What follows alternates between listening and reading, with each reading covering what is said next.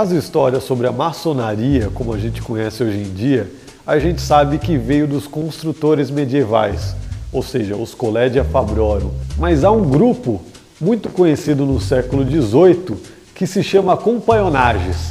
Esse grupo foi muito conhecido na França e uma das lendas que a gente tem em relação da origem da maçonaria na França foi com a vinda desse grupo para o país. Esse termo se relaciona com o companheirismo e além das obrigações com construções que eles tinham, também prezavam pelo não abandono de um mestre ou de seus companheiros durante todo o trabalho que eles tinham que fazer.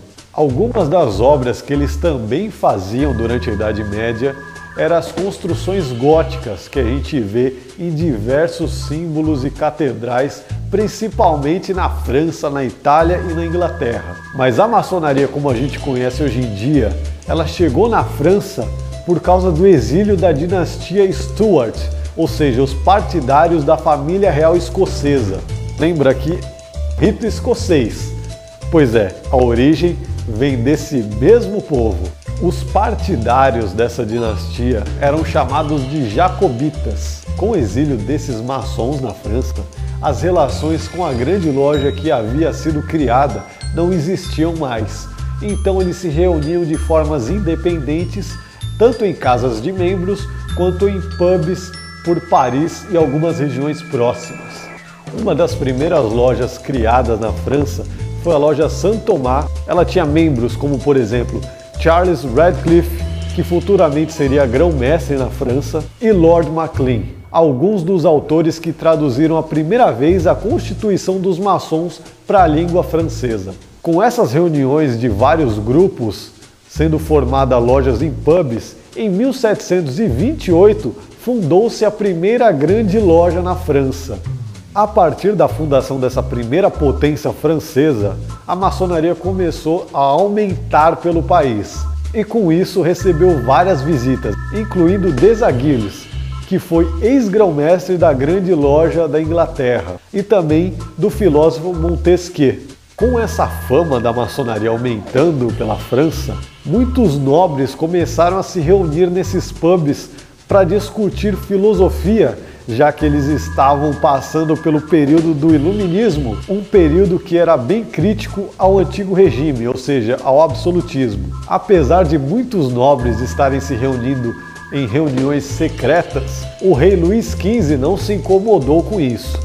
Mas a partir de quando ele soube que alguns camponeses ou plebeus estavam se reunindo para discutir alguma coisa junto com os nobres, ele achou meio conspiratório e começou a querer vigiar a maçonaria na França.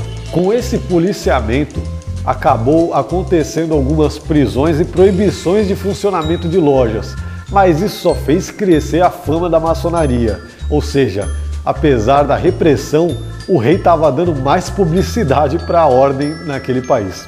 Com a maçonaria vindo de um país protestante como a Inglaterra, isso ajudou a transformar a maçonaria francesa em um grande problema. Por quê? Porque a França ainda tinha um Estado muito católico. E com isso, em 1738, dentre algumas outras questões, o Papa Clemente XII emitiu uma bula proibindo os católicos de fazerem parte da maçonaria. A partir daí, muitos maçons começaram a ser caçados tanto pelo Estado quanto pela Igreja.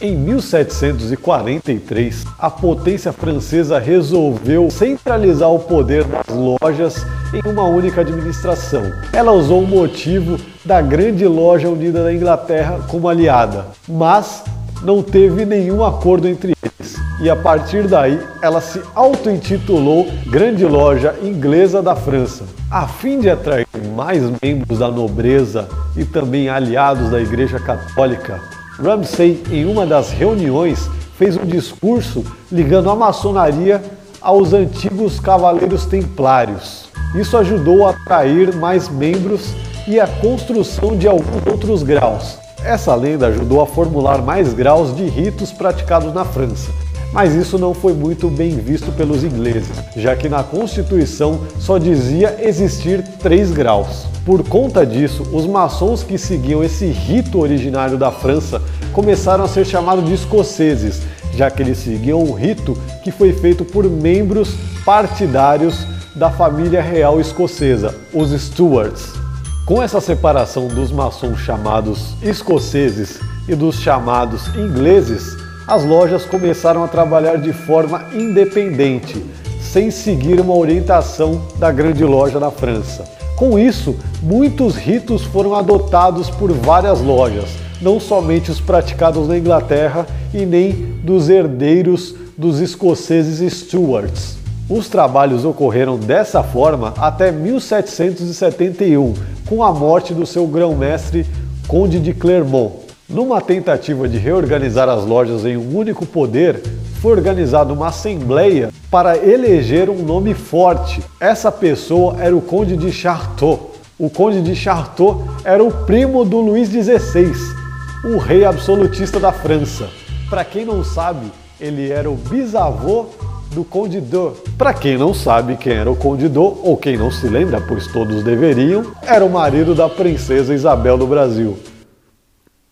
Viram a ligação? Isso daqui eu vou cortar. Em 1773 foi criado o Grande Oriente da França, tendo o Conde como seu primeiro grão-mestre. Apesar da filosofia revolucionária e liberal na França no final do século XVIII, muitos maçons ainda ocupavam cadeiras do lado dos girondinos, ou seja, eles eram aliados ao rei da França. E depois da Revolução de 1789, com o novo Império Napoleônico, muitos maçons continuavam fazendo parte do governo e também das tropas do próprio Napoleão. Com isso, a maçonaria começou a ser controlada novamente tendo até o seu irmão Joseph Bonaparte como grão-mestre do Grande Oriente da França. Com o passar do tempo, na modernidade, a maçonaria passou a ser mais conhecida, até alguns problemas que tiveram, como por exemplo na Segunda Guerra Mundial. Os alemães proibiram a maçonaria, pois julgavam ser uma seita judaico-cristã, e assim muitos maçons foram exterminados em muitos lugares. Apesar das relações entre a Grande Loja Unida da Inglaterra e o Grande Oriente da França não existirem, o respeito pela tradição dessa potência francesa mantém um legado pelo mundo inteiro mas há algumas diferenças, como por exemplo, com o positivismo tomando parte das ideias iluministas na França, em 1877 as lojas do Grande Oriente aboliram a obrigatoriedade da crença em um Deus e na imortalidade da alma.